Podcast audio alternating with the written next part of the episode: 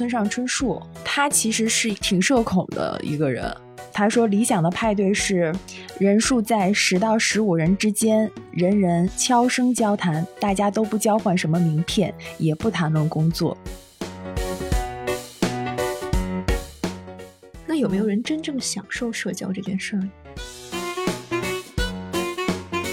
这些社交达人，就他们会不会在社交的时候，其实是有一点点表演的成分在？可以举个例子，就比如说我问那麦欣老师，你今天吃什么？食堂句号。我觉得亲密关系不存在，就是可能因为我是一个比较自我的人，我是基本上什么事儿都可以一个人来，我觉得自己完全在一个圆的状态下。试试桌游，你桌游不行，你就去报一个什么网球班啊、攀岩班啊，不行，你再去学一门技能。最后所有的证都到手了，然后还还是单身。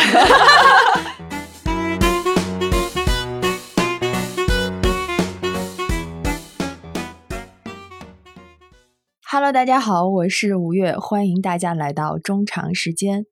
今天的我是微信好友八百加，我觉得我既不是社恐，同时也不是社交天花板的五月。那听到我这个开场白，大家就应该知道了。我们今天这一期话题呢，跟什么相关？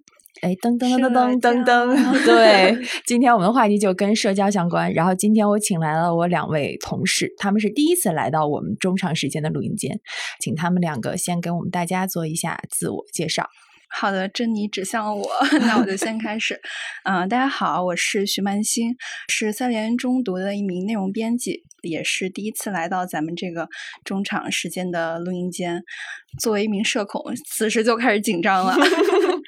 有没有手心发汗？有有有，声音开始抖了。对我，我先爆个料，就是麦心到我们录音间之后，他的那种局促不安就已经非常明显，一会儿就嗯嗯，然后一会儿要喝喝水啊什么的，清了无数次的嗓子。对对对对对对对，非常切合我们今天的主题。对对对，然后下一位，Hello，大家好，我是三联中读的搬砖工，嗯，我叫珍妮，然后今天。哎，我好紧张啊！我好官方啊！对，这和我平时的搞笑人设不一样，我就是背着话筒震慑住了。所以你们俩今天给自己的定位都是社恐吗？我是分时段性社恐，嗯，会在某一个小节点上，别人觉得不社恐，我社恐；别人社恐，我不社恐。嗯，麦欣呢？我应该属于那种弹性的，就是怎么说，被动型的社恐啊，就。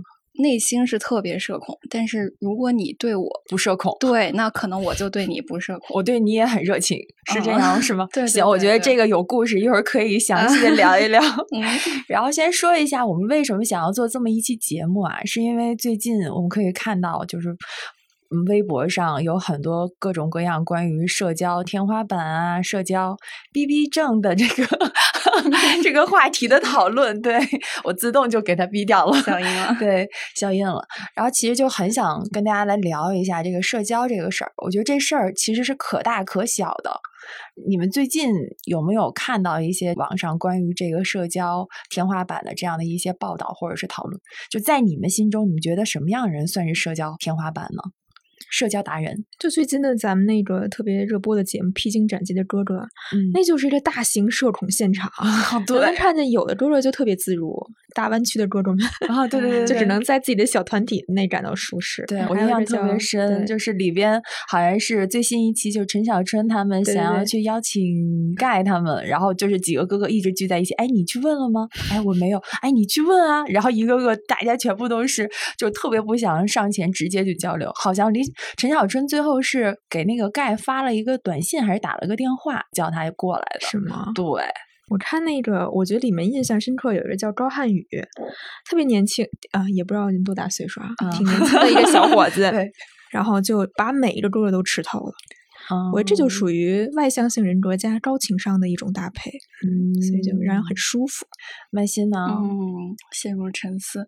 我最近可能看了一个那个综艺叫《你好生活》，就是央视的一个综艺。嗯，但是不看这个综艺，大家也应该知道，就是撒贝宁老师，我觉得他应该是属于一个社交 BB 症的一个代表，对对对，就特别能说。对我我还看了那个前段时间不是有一个他的截下来的一个视频吗？嗯，就是他们央视好像在做中秋还是什么时候的直播，然后撒贝宁老师完全放飞了自己，对，就是他在康辉的旁边，央视的那位主持人，然后一直在采访康辉，然后撒贝宁一直就在旁边插话，我当时都惊呆了。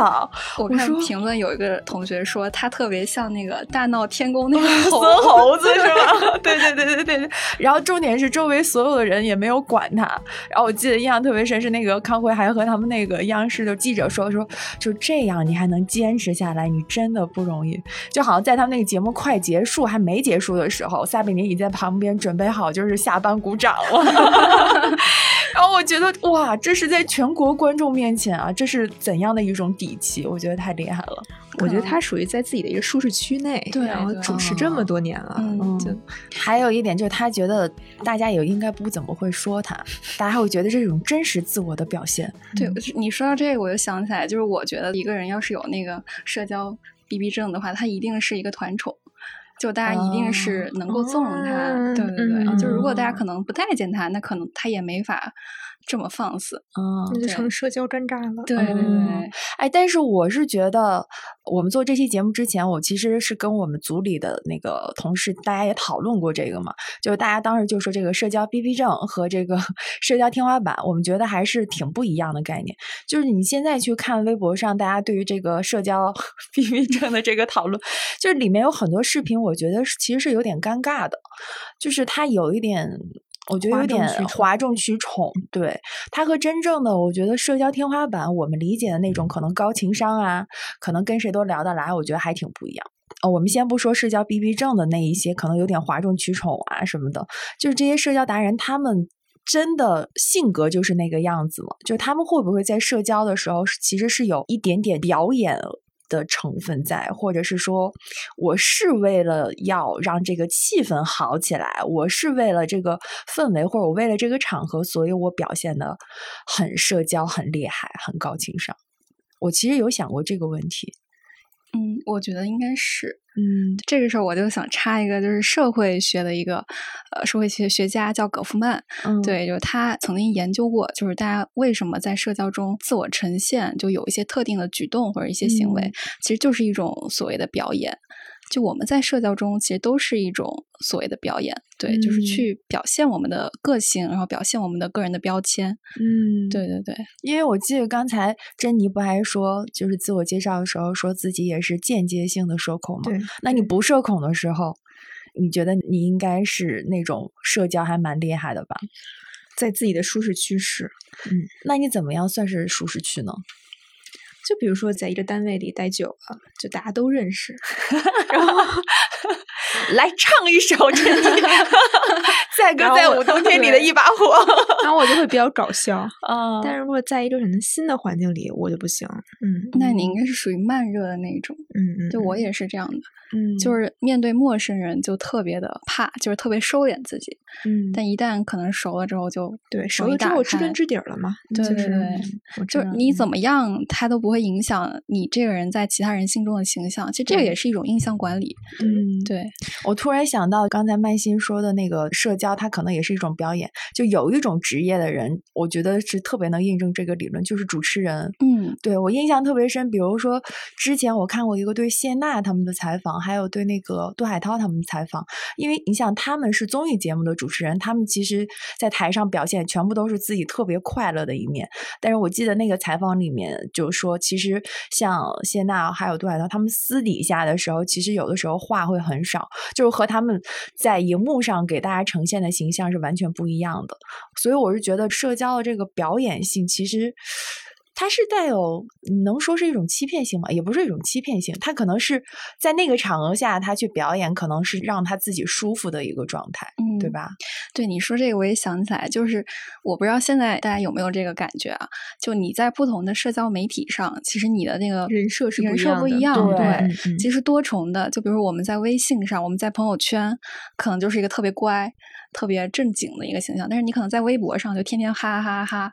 对，对，就是你每个社交平台或者你每一个场景，你每一个生活领域，你表现的你自己的这个人格都不一样。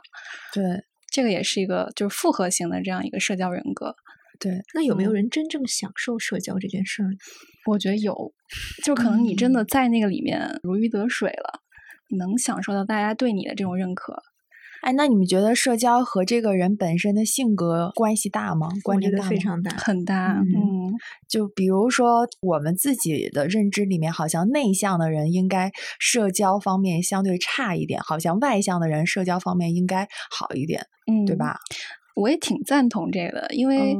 就我还是属于一个比较内向的人吧，所以就其实对，其实还是会有影响的。我也觉得你挺挺内向的。来，不如在这个时间节点，我们就说一下我们三个对彼此的一个了解和认知印象吧。来，从谁开始呢？来我先说曼心的吧。好，曼心是比我后面来来三年中读的，然后当时觉得他好乖呀。就是嗯，同意，特别乖，而且是说什么就会去落实的一个小姑娘，特别可爱，嗯，单纯，但是但 是经过了时间，经过了，然后呢，她现在依然这样，依然这样，好好好，你就说我吧，就按照这个顺时针，顺时针是吧？我对咱们这个五月老师啊，我觉得你也是属于一个人设一直保持的比较好。哎，你别说人设这词，哎，是人设，人设这个就是一般来说就是用来导的。我跟你讲，你千万别跟我说人设啊。就我觉得你是一个应该相对来说比我开朗外向的一个人。如果有零到十的话，你应该属于六六到七吧？我觉得七到八，就是社交能力是吧？对对对，社交能力。对对对对，我觉得你应该属于那个范围。哎，那我也说一下吴越老师。哎，我刚想说，你先说，可以，你先来，因为我和吴越老师差不多来的。然后当时给我第一印象，我觉得他不管是在一对一的发言，还是在公众发言，条理都非常的清晰，口条非常的顺。我也想一个人脱稿怎么能做到这种程度？对对。哎，我觉得很厉害。我我增加这个环节不是让你们来表扬我的，这感觉小 屁是吧？为了下一期还能继续来，夹带私货了是吧？对。那我说一下我对我们珍妮老师的印象，就是在我心里，如果我们三个给互相打这个社交打分的话，我会觉得。珍妮老师，我会给他打差不多七分，就和我一样。然后我会给曼心打差不多五分吧，五分吧，及格，五分及格。对对对，我觉得大概是这样。哎，那你们自己在工作和生活里面有没有什么比较好的或者是糟糕的这种社交的记忆？有印象吗？我说一个我朋友的吧，嗯，不是无中生有啊，我有个朋友是吧？对，他是在大厂工作。然后呢，就有一次跟一个资深的老编辑聊天，结果不小心手滑，发了一个表情包，上面五个字：“哈哈大傻帽。”立马慌了，赶紧撤回。然后他特别后悔，但这没办法。嗯，我觉得这应该就是很常见一个社死。不是这个重点是对方看见了吗？应该看见吧。但是对方如果高情商的话，他就会装作没看见，但是心里暗暗记下这个人什么 情况。对，但是其实他也不是故意的，对吧？就这这种事儿，你没法避免。这是一整个线上社交的这样的一个方式，对。但我觉得线上社交和线下还是会不太一样。对，呃，我先说一说我吧。我是觉得我没有特别糟糕的这种社交的这种记忆，但是我可能会有一些比较害怕的这种社交场合。就比如说你在单位的电梯里面，如果这个电梯一 开，感来了。对，这个电梯一开，你发现里面全部都是自己认识的同事，你会很欣然的进去。但是当电梯一开，你发现里面有。领导，或者是你不太认识的人，然后可能你就会，即使里面空着一些位置，可能有的时候就会觉得啊，没事儿，没事儿，你你您先走，我这还有别的事儿。对我会比较怕一些这样的一些小的社恐的小场景。嗯，我讲个笑话吧。嗯嗯，在我前司，然后我刚来没两天，但是我性格比较马大哈，我经常串群。我就在公司大群里发了一个“今天吃面条吗？” 然后，然后这是发出的第一次，第二次是过情人节，然后就给前任发一个什么“情人节快乐，我好想你”的信息，结果发到公司大群里，然后没有办法，那个时候还没有撤回这项功能。哦天呐，这个确实，我你说这个我也想起来，就我还有一个朋友啊，对，真的都是朋友。就是他一个同事在那个工作大群里发了一张裸照。真的吗？对，真的真的。然后他自己的不，我就他的那个同事发了他自己的一个裸照。天，那应该是发错了，对。但是就那他是要发给谁？这个就不知道了。我已经开始社恐了。对，这个真的就是大型社死现场。然后呢？然后就那个群里是。静悄悄的，静悄悄，对，就谁，悄悄，然后谁也没说话，默默的保存了下来，是吧？应该是，我觉得是大家私底下已经开始讨论了。哦，对，我真的很佩服他第二天去上班的勇气。这个真的，哎，这段可以播吗？象征性打码。你们觉得自己社恐吗？如果社恐一到十分就是他的程度分的话，就十分是最高分，你们给自己打几分？四分吧。你的意思是一是不社恐，对，十是特别社恐。对，我觉得我内心可以达到八九分的样子，但是我表现出来的可能没有那么多。就是如果你给我一个反馈，是你觉得我很能聊的话，那我也可以给你这样一个反馈。但是如果两个人都是双向的社恐的话，那就没法聊了。对，哎，那这里有一个问题，比如说对方也愿意跟你聊，但是你不喜欢这个人。那你会装作自己社恐，然后不跟他聊吗？会，我一般都不装，直接表达出我的意愿。这个，这个，这个，我觉得是两种情况啊。就是你可能是真的社恐，你主观意愿是就不带，就是说你喜不喜欢这个人。嗯，对，是你真的社恐，然后你可能没法跟他聊。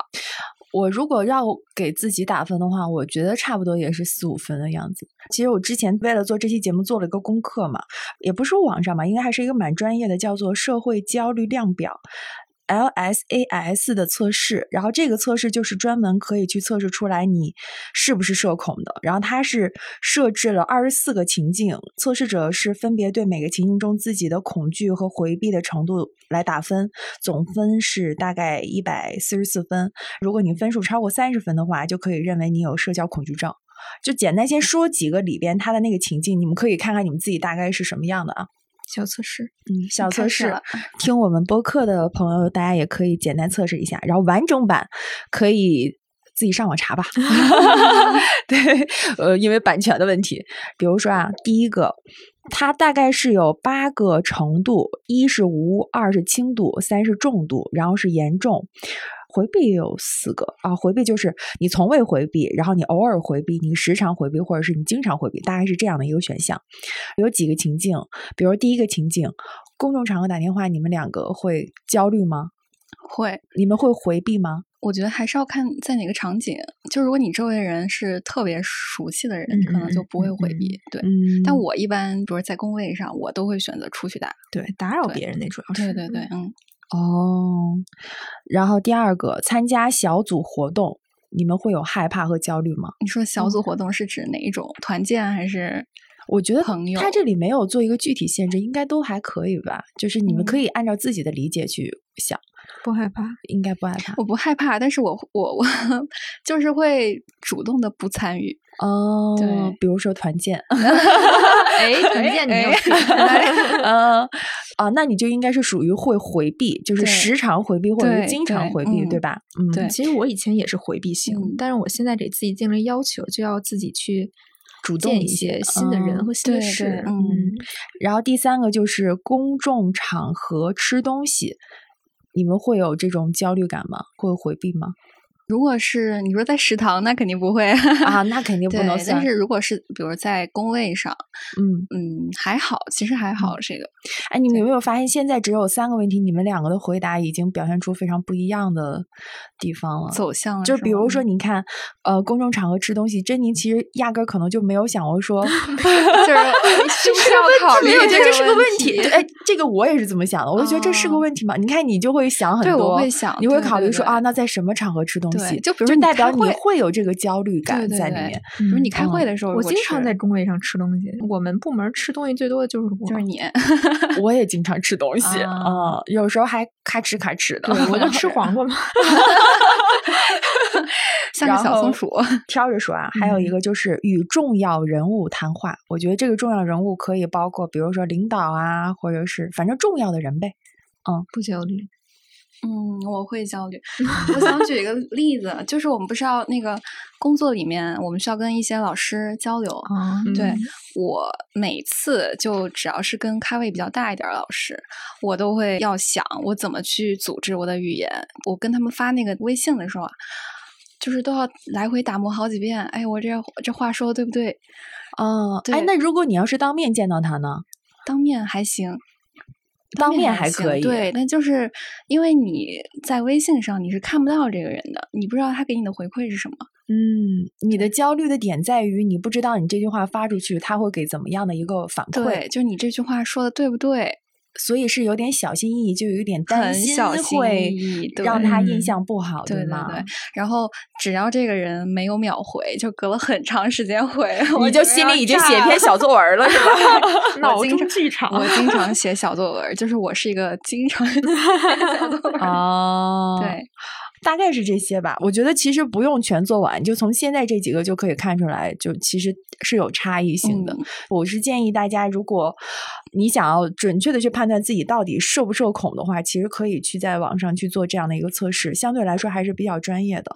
对我还以为你要刚刚说建议我去看医生，哎，没有没有没有，哎，我们谈到这儿就要继续谈一下社恐的这个话题，我们往深的里面谈一下，就是我们刚才其实也提到，就是社恐的话，其实现在好像像一个标签。现在我们身边的人是很少有人真的是有社恐这个病症的，就是真的是在医学意义上，我们是需要带大家去看医生啊，或怎么样。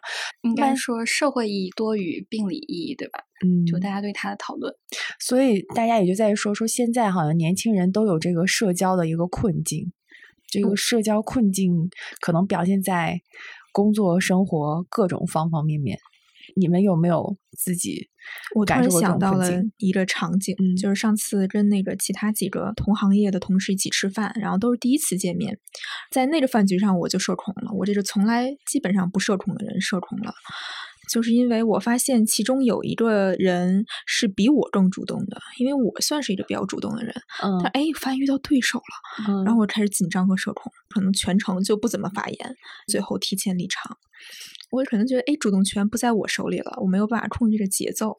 哎，但这算是一种社恐吗？这种不是会让你觉得，哎，这个场子已经有人在热了，所以不需要我来热，我会比较轻松吗？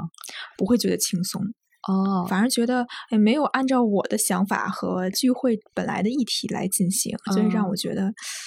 但它是一个工作上的一个聚会，对吧？其实对，大家本来是想谈论一些工作上的事情，但是呢，最后变成了吐槽大会。哦，哎，但你这个和我就很不一样。我记得有一次咱们参加一个工作后面的一个聚餐，我记得那次你也在。哪次？哪次？这这这这这块就我想起来了。然后在那个场合下，就是相当于可能我和被邀请过来的这个嘉宾，我们是熟悉的。然后除了我们熟悉之外，呢，还有很多我的同事。对吧？就是我的同事和邀请的嘉宾，他带来的同事，那这些人他们是不熟悉的。其实我不是一个在这种工作场合，就工作聚会上愿意去主动去 Q 这些流程啊，或者是热场子的人。但是在那个场合下，我觉得我是被迫要做这样的一个角色。我记得，我记得那次，主要是我觉得那次是五月老师是全场的那个吼场王，就只就幸亏他在。对，因为我是接受不了那种吃饭的场合。很尴尬的那种状况，对，很冷场。因为比如说，大家是因为一个工作啊，而且他不是说朋友聚会，然后聚在一起各聊各的，我就觉得这件事情让我心里觉得很有压力。对我觉得这是一种被动的一个社交，但可能会让场上人家觉得啊，哇，五月哇好能说啊，五月有这么多的话题来讲。但其实，在我的内心来说，我自己是不舒服的，就是因为你不想让这个场子冷下来。对对对对对，所以我是觉得这是不是现在大家都有点社恐的一个原因？对于我来说，我是觉得好像现在你在各个场合下，一切是皆可社交的，所以我是觉得是不是因为社交变得无孔不入，所以让我们开始变得社恐了起来？就有的人他就觉得社交陌生人社交就是应该尴尬着，这才正常，所以他接受了这件事情，他就不觉得尴尬。哎，你能接受吗？我接受不了，我也接受不了。但是我知道有的人能接受，就是他把这个当成一个事实，是吧？对他就是，他就觉得是陌生人嘛，就你不尴尬，你干嘛呢？他就享受这种尴尬，就觉得应该尬着。那他是不是就不需要出来见陌生人？可能还是有一些场景还是需要的。嗯，那比如说，在一个我们先不说工作聚会，比如说你在一个朋友聚会上，可能大家都是各个朋友带过来的，然后那个场合没有人说话，不会很诡异吗？我肯定会觉得很诡异。嗯，对，而且我可能会找话题，要不然就玩着游戏。玩着一把狼人杀就带起来吧。哦，对对对对对。而且你狼人杀你也比较能熟悉每个人的性格，他根据每个人的性格我去发言。比如这个人可能不善于说谎，那他一眼就看出来是什么样的大概的。你们有没有经历过那种社恐的修罗场，让自己大为震撼？我先说一个，我觉得可能大家都会有共鸣，就是在某底捞过生日的时候啊，哇哦，那是我最爱干的事儿，最爱给朋友干的事儿，羞辱他。那个歌是怎么唱来着？什么什么说拜拜是吗？是那个歌吗？什么拜拜说拜拜，就这个歌。天呐，我现在一想，我就觉得脑袋都要炸了。它是一个我觉得大型社恐修罗场。然后还说一个我最近的，又不是健身吗？我们那个健身，每一次上完课要消课，特别逗。他那个消课是需要你人脸识别的，识别完了之后，他就会特别大声响彻整个健身馆，就说：“尊敬的五月女士，欢迎您来到怎么怎么样。”就是大概是这个样子。然后每一次我都觉得啊，所有人都在瞅我，就有一种正在训练的人会看你的那个感觉，我就觉得特别的社死。嗯，你说到这个，我想起来，就是只要是所有公开场合有人来看你，就把目光看向你，我觉得都是一个社恐。嗯，大家肯定有一个感觉，就是我们在开会的时候，或者是小时候那个被老师 Q，嗯，就是起立，对，起立，或者是哎，这位同学，你起来回答一下这个问题。嗯，那个瞬间应该是特别窒息的时候，嗯，就因为所有人都在看向你。对，我觉得那个是一个非常社恐的瞬间。只要你自己也尴尬了，对对，你自己尴尬了，然后全场都跟着尴尬。对，其实有的时候应该是自己比较在意外部的一些眼光和想法，所以无形之中给了自己的一些压力。还有一些像我觉得可能社恐的人最觉得舒服的一些场域，就是我自己一个人待着的时候。日本好像在社恐这个上面，他们的特点还是挺鲜明的。我印象特别深，就是之前说那个村上春树，他其实是一个挺社恐的一个人。我就看那个资料嘛，他之前其实写过一篇散文，那个散文就叫做说派对是我的弱项，然后里面有一段我还特意截了出来，我给你念一下啊。我觉得还真的，五月主播要上线，哎呦，哎呦也要给我配乐是吧？配个乐，他那个里面写的就是他理想的派对是什么样子的。嗯，他说理想的派对是人数在十到十五人之间，人人悄声交谈，大家都不交换什么名片，也不谈论工作，房间。的一角，弦乐四重奏，规规矩矩地演奏着莫扎特。不怕人的暹罗猫惬意地睡在沙发上。美味的黑品诺葡萄酒已经打开瓶盖，从露台可以眺望夜幕下的大海。海面上浮着半轮琥珀色的月亮。微风带来无限的芬芳，身着丝绒晚礼服、睿智而美丽的中年女子，亲切地向我详细解释鸵鸟的饲养方法。哇哦，哇，这好适合白噪音啊！嗯，特别让人舒服的一种，是吧？我记得村上春树他在他的那个里边还说到，他说不管你是社恐也好，你还是社交达人也好，其实这个世界是应该都同时允许各种各样的这种方式存在的，对吧？嗯，但是你们觉不觉得，就是现在人和人的这种关系，确实是需要一些社交来进行粘合的。就特别是社交媒体这个东西兴起以后，不是有个词叫群体性孤独嘛？嗯，这个现象其实我觉得在当下的社会应该是一个比较常见的现象。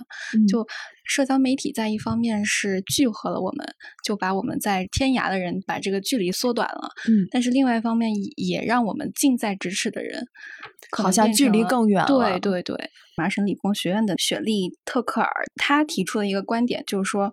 他认为线上的这个社交往往是浅层的，然后线下的社交往往是厚重的、深层的。我挺赞同的，就是落实到我自己的这个社交实践，我会觉得我跟你在线上，就无论聊多好，嗯，可能都不及我俩单独见面聊一次。我是很赞同他这个观点的。我觉得你这个特别适用在现在相亲啊什么之类的这个上面。比如说相亲不经常是这样吗？家里的长辈或者是。朋友突然甩给你一个微信的这个 名片，然后你加上了之后，两个人对彼此完全不认识，然后就在线上聊。线上聊完了之后，你觉得聊的还不错，然后你再要去线下见面啊等等，这可能就是一种社交。所以之前不一直有个理论说说，如果你不社交的话啊，你不拓展自己的交友面，你可能就是找不到男朋友，找不着对象。你们觉得这个对吗？说的，我觉得从概率上来说，这个应该是对的。嗯，我也挺赞同。嗯，现身说法了，是不是？是吗？就是一开始吧，你相亲这个事儿，你是带着目的去的，你觉得，哎，我要跟他可能有一段恋爱，是带这个目的。但是后来你相多了，你就发现，如果你不带目的，你只是去见一个人，你们俩可能自己就这个学术呀、观点呀、工作呀做一些交流，其实那种交流、那种社交是更顺畅的。嗯，就嗯，不要带一些，就是，哎呀，你喜欢吃什么呀？你今天在干什么呀？我觉得这样就很尬。所以，是不是因为我们对这个人他本身的目的是不一样的，所以你会带着不同的心态去跟他聊天，然后这也就会导致你运用的沟通技巧和聊天的内容会不一样，对吧？对，是的。而且我觉得预期嘛，你要带着恋爱的预期去的话，你可能你失望的程度也会越大。嗯，你要不带这种预期，你就是说我去见一个新人，没准发展成朋友，嗯，那你就没有这种心理负担。你没有心理负担的话，你不管真的见面还是网络聊天，都很顺畅。就比如说相亲的时候，自己都会有一段小介绍文章嘛，嗯，自己撰写的吗？啊，对啊，一般不都是家长写的吗？你看对方 啊，二位就没有什么经验。那珍妮老师有经验吗？珍妮老师的朋友有经验是吧？哎，对的，我有个朋友。就是大家都准备一下自我介绍嘛，肯定要把自己的长处写在上面。可能比如说有一个朋友写：“哎，我有几套房。”你就看到这个文章，你就好奇他是怎么有的几套房呢？按照北京这个住房政策，一个人必须只有一套呢？哎，我就想去聊聊。哎，其实这就是一个突破点。你当聊到这个时候了，你就不会尴尬了。嗯，然后如果说他说，哎，他喜欢这个健身啊，健身怎么怎么样了，你就觉得，哎，怎么能健到这么好呢？啊，是不是又可以先聊聊？哎。就又是一个切入点，就不要带着太目非得去跟他成啊，对吧？你不必跟他成。哎，但这里还是有个问题啊，如果对方抱着是我要跟你谈恋爱，我是要相亲的这个目的呢，那他是一个强目的，你可能是一个弱目的、弱需求，那你们两个这样碰撞在一起，不会产生一些社交的尴尬吗？就是刚开始聊的话，他强也强不到哪儿去，他能怎么强？他无非也就问你啊，你喜欢什么？嗯，你爱好什么？你工作什么？你平时都干什么？对他，但是正常交流也是无非是这些，所以他强也强不到哪儿去。他也会，就是如果你目的性很强的话，他肯定也会被你的节奏带着走。哦，那看来你这个朋友一般来说都会让。就跟他相亲的人的这个节奏是被他带走的，对吗？对。那你们有没有觉得，就是在这种可能会涉及到亲密关系里的这种聊天儿，和你普通朋友的聊天，还是有哪些不一样的地方？这又得分类。嗯，就比如说相亲也分介绍的和你自己认识的。啊，像介绍的话，大家都比较克制。嗯。克制这个词就用的很灵性，对，因为互相亲戚朋友都认识，不能把自己真实的一面解放天性解出来，你还是要要克制一些。但是要自己认识的呢，自己聊的呢，就会比较哎，我喜欢什么，我怎么怎么样，就比较自我。嗯嗯，那这种聊天上有没有什么技巧？说句实话，我身边的朋友，我真的就有碰到过那种。特别会跟异性聊天的，对对，就是我觉得这个社交的这个达人和咱们普通意义上的社交达人还不是一回事儿，对，因为就普通意义上的社交达人，我们理解为可能高情商，但是在这种可能偏亲密关系或者异性关系的这种会聊天的人，他们都好像会在言语上的那个尺度把握，我觉得很厉害，我觉得这一点就。就是似撩非撩的那个感觉啊，很想学习一下。哎，我们其实可以举个例子，就比如说我问那个吴越老师，嗯，你今天吃什么？就是你现在是一个我是男性的身份，我是吧？男性身份。今天吃什么？食堂。你问我，感觉一出好戏。珍妮老师今天吃什么？哎呀，我今天吃了食堂那几个菜，我还挺喜欢的。你今天吃了什么呢？哦，有互动了，是不是？就一定要以问句为结尾，就是你要有有来有回。哦，哇，这学到了，就别把天聊 死。嗯，对我我是属于那种绝对会把天聊死的人啊。那那 食堂句号。那 那麦贤老师，你今天吃什么？食堂句号。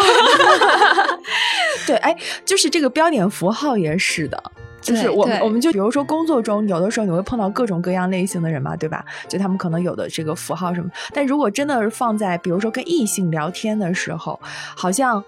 就是波浪号啊，然后那种小的表情啊、表情包啊这一种，好像发上去之后，就是让人觉得你这个人好像还蛮活泼的，很有意思，是吧？对，没错。对，但我觉得就不仅是异性，我就跟普通的朋友聊天，如果你多发一些表情包的话，其实也是属于你可能对他是比较尊敬的，或者你你想跟他多聊一下，对，多增进一下这个关系，对。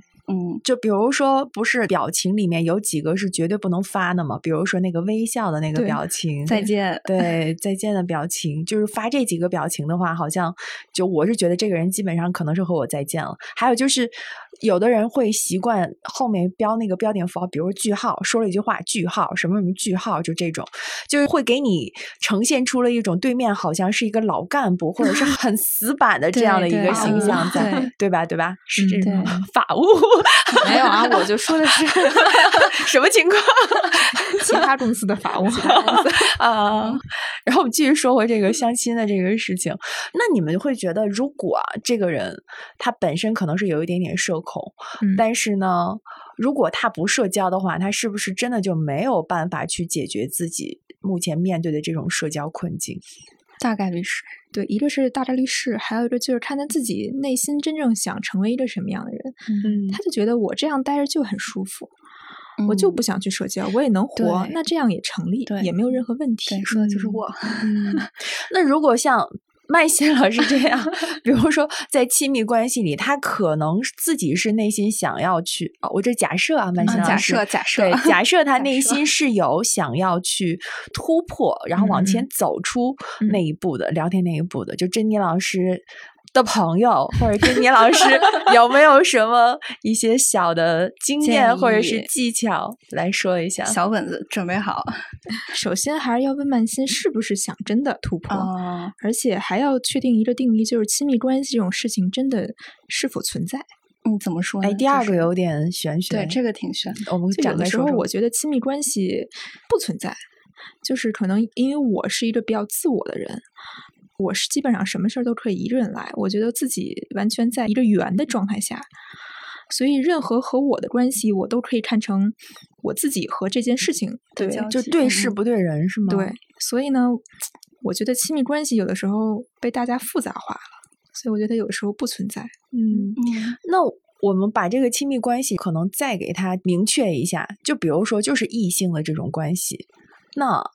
你去面对一个男生，你有好感的一个男生，去跟他聊天，和你面对一个普通的男生朋友聊天，他肯定还是会不一样的吧，对吧？那比如说普通朋友，我们先从普通朋友说起，就这个人有没有让你觉得有兴趣的点？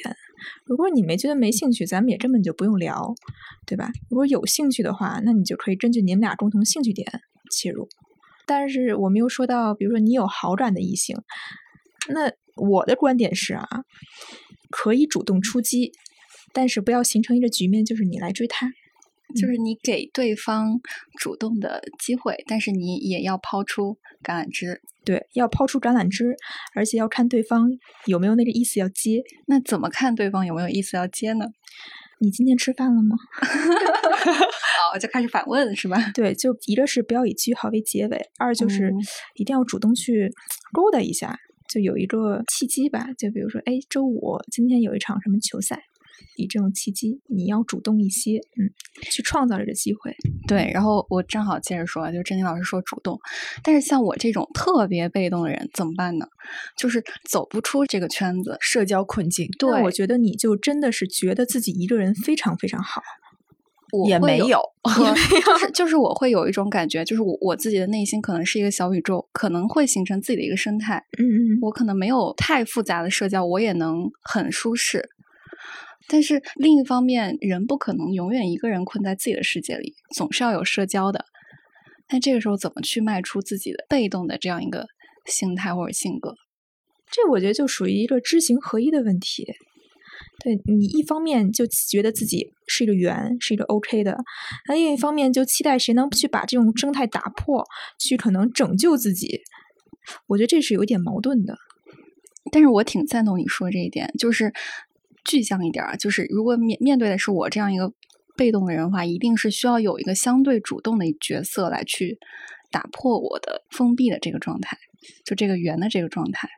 就是你是一直等待呃别人来打破对对对，因为如果完全是两个被动的生态，我觉得是不会有太多的交集的。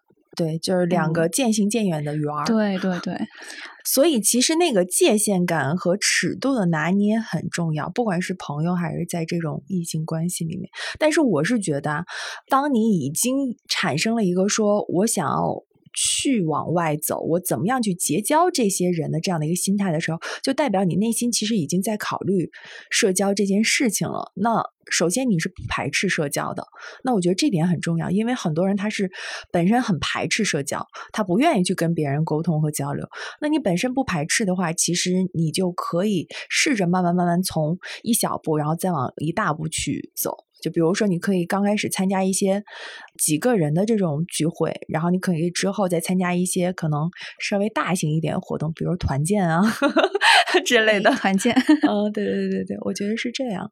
哎，这一点我和五月老师的想法是不同的。嗯，就是我觉得一个人如果他开始考虑我该如何社交的时候，其实他内心的本意是抗拒的。嗯嗯。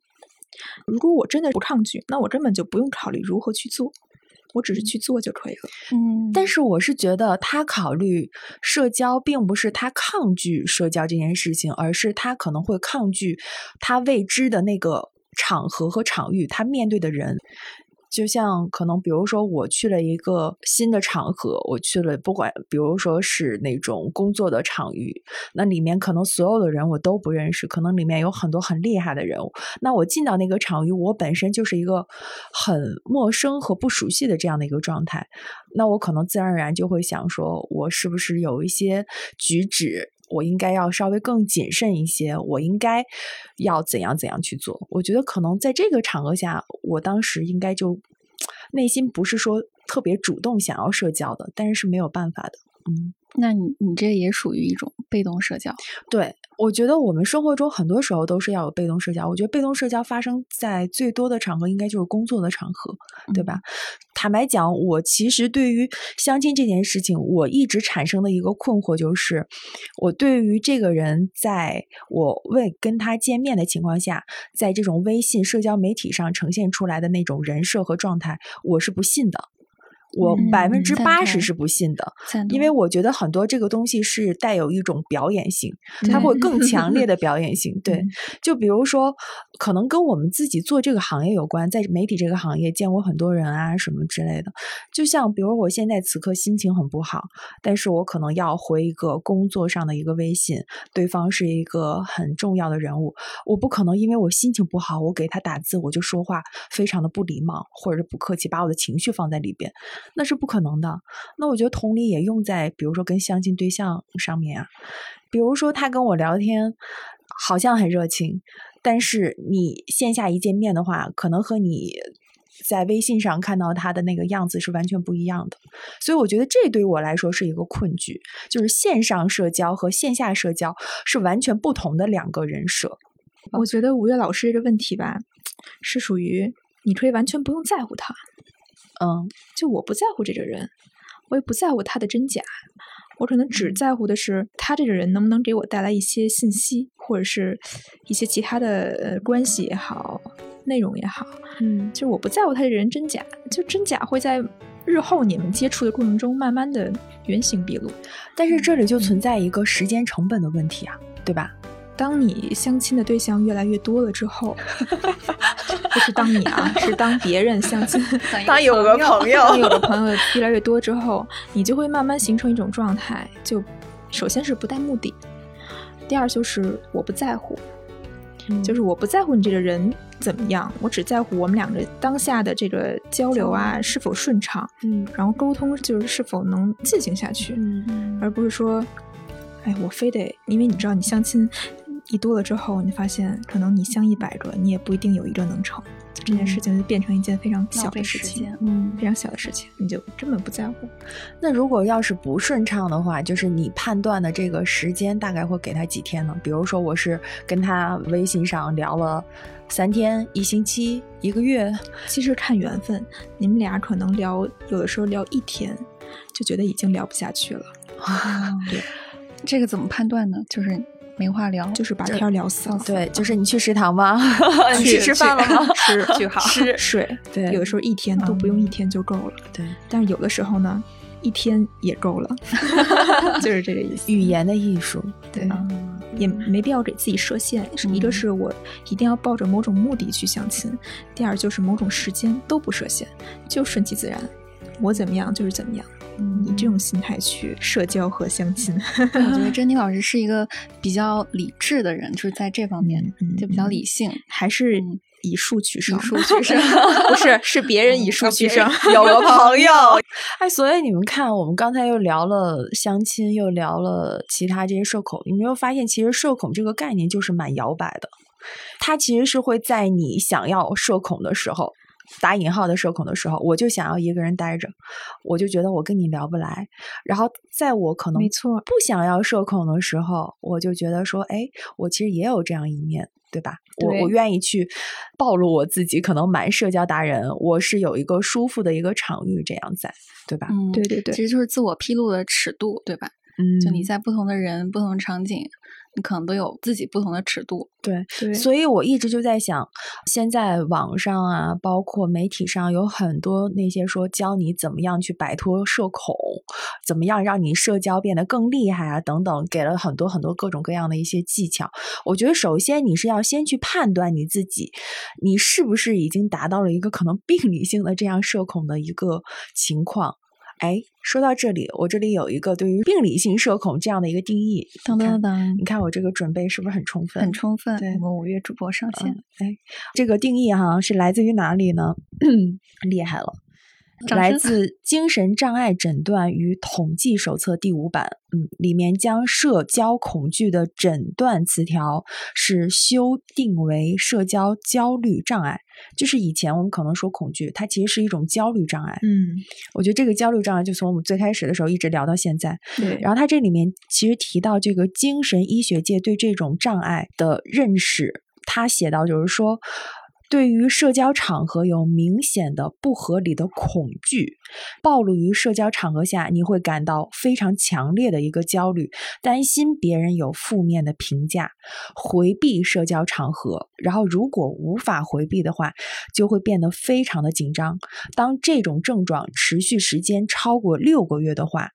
可能就要被诊断为社交焦虑障碍，所以就是，呃，大家可以参考一下我们前面其实提到的那个 LSAS 的那个表，可以判断一下。如果你并非是有这样的一个表现的话，其实就像我们今天一直在讨论的社恐或者是社交达人，它其实更多的是一种偏社会学意义上，或者说我们社会上对于它的一个标签，它可能更像一个时代病。就像躺平一样，我有时候就觉得像躺平一样，就是大家可能就是说躺平，然后你真的就躺平了吗？社恐你真的就社恐了吗？嗯嗯，其实也并不一定，对不对？我这个时候还想说一个词叫无效社交，就我不知道你们有没有这个感觉？听过，听过，听过。就是有些时候可能一群人闹哄哄，但是我们在其中其实并没有得到什么有效的东西，或者是我们。在社交，就是在人的关系上没有得到很明显的增进。嗯，对，我觉得这就是一种无效社交。嗯，但其实现在这个情景还挺多的。嗯，对。所以你们有没有什么摆脱这种社交困境的一些小的技巧或者是经验？可以在我们的节目里面说一下。我觉得说不上经验，因为我毕竟是一个需要建议的人。对，你要不然最后说，最后说，先听一下各位老师 的建议。甄妮老师就是不断去尝试，然后找到自己最舒适的一种方式。当你真正找到之后，你就觉得社交和不社交对我来说没有什么意义。我只是在找一种我自己生活舒适的一种方式。嗯，如果我觉得哎这个人可以社交，那我们就去聊一聊。对，但是本质上还是从我舒适的这个角度去出发。然后我也是一个比较随缘的人。但是当你还是一个圆的时候呢，你还是需要去有一个缺口去刺破自己，让一些新的东西进来。当你进来之后，你就有一些甄别的能力，去看这种东西我是不是需要。我不需要以后我再也不去碰了。嗯。还是需要扩大一下这种概率。如果你不喜欢相亲，那你可以换一种方式，你去参加狼人杀的局，你是不是喜欢？好的，这个时候珍妮老师在打 狼人杀的 广告。怎么，我们要做个狼人杀的什么东西吗？啊，就桌游嘛，桌游，你去试试桌游。你桌游不行，你就去报一个什么网球班啊、攀岩班啊，其实就是可以打开自己。不行，你再去学一门技能啊，咖啡课啊，什么 CFA、MBA，对吧？都去尝试，最后所有的证都到手了，然后还还是单身。当时我真的，你当时觉得 我已经什么都不需要了。那我说一下，如果当时你还是单身，不要来找我们节目，我们节目也也没办法帮你解决这个事情。我们应该开一个这个两性关系的播客。嗯，可以，可以，可以，大家想来聊都可以来我们这聊，欢迎大家在下面留言。对，有大家也可以把这个自己的征婚需求发在我们的评论区下面啊。我们有这个女同事、男同事也可以。过不久，这就变成这就是一个新的方式啊！这就是一个新的方式。哎，我我们中场时间现在接的业务有点多，嗯，就不阻碍这种方式的发生。万一呢？对不对？你的缘分就到了。嗯，说多了，说多了。前面还都是关于社交一个宏观上面的一个剖析，到后面就完全就是哎，相亲 怎么样？但我觉得这个很重要，因为我记得在我们节目准备的时候，我们开那个小组会，然后大家就有专门有人提到啊，这个同事我就不说是谁了，好 像知道。有同事就提到说，他特别想听，就是关于比如说单身怎么样在这种社交困局里面去破局。我觉得和珍妮老师说的是一样的，就你如果要是在生活中，你就找到一个你们彼此相同的一个兴趣点，然后从这个兴趣点去聊，简单、自然、大方，这样就可以了。对，你自己还是要先迈出那一步。对，我举个例子啊，比如说五月老师，哎，喜欢手办。啊，我也是个喜欢手办。嗯，哎，走，泡玛特出新品了，搂眼。对，其实这就是一个小点。所以他们为什么说社交达人一般兴趣爱好都会比较广泛呢？我觉得也是这样，就是你跟谁都有的聊。如果你天天就只是闭塞自己，然后我什么都不懂，我什么都不知道的话，当然你如果这样自己很舒服，我觉得也 OK。其实所有一切前提是以你自己舒服为前提的。嗯嗯。但是如果你想迈出一步的话，我觉得不如哎。走出另外一片天，对，其实还是要主动一点，对吧？对，好，麦新老师听完我们的建议，以及今天整期录下来，有没有什么样的心得？听完我们两位老师的建议啊，对我这种社恐人士来说，那肯定是有所获得的。但是我自己还是想说，就是如果非要让我提一些什么建议或者想法的话，就是希望有一个社交达人来带带我。对我还是会有这样一个期待。对。是异性吗？哎，不限性别哦。我觉得社交达人这可能又要和自己原生家庭，因为我妈就是一个社交达达人，所以从小就是比如家庭聚会的时候就能看她就满场飞啊，所以有影响。嗯嗯，确实就是还是有人在影响你的这种潜移默化在影响。嗯，对，我觉得是。可能你的朋友如果是也比较有这样的人，哎，那说到这儿的话，就比如说你可能是一个偏内向的人，那你会主动去选择特别外向、热情的这样的人作为自己的朋友吗？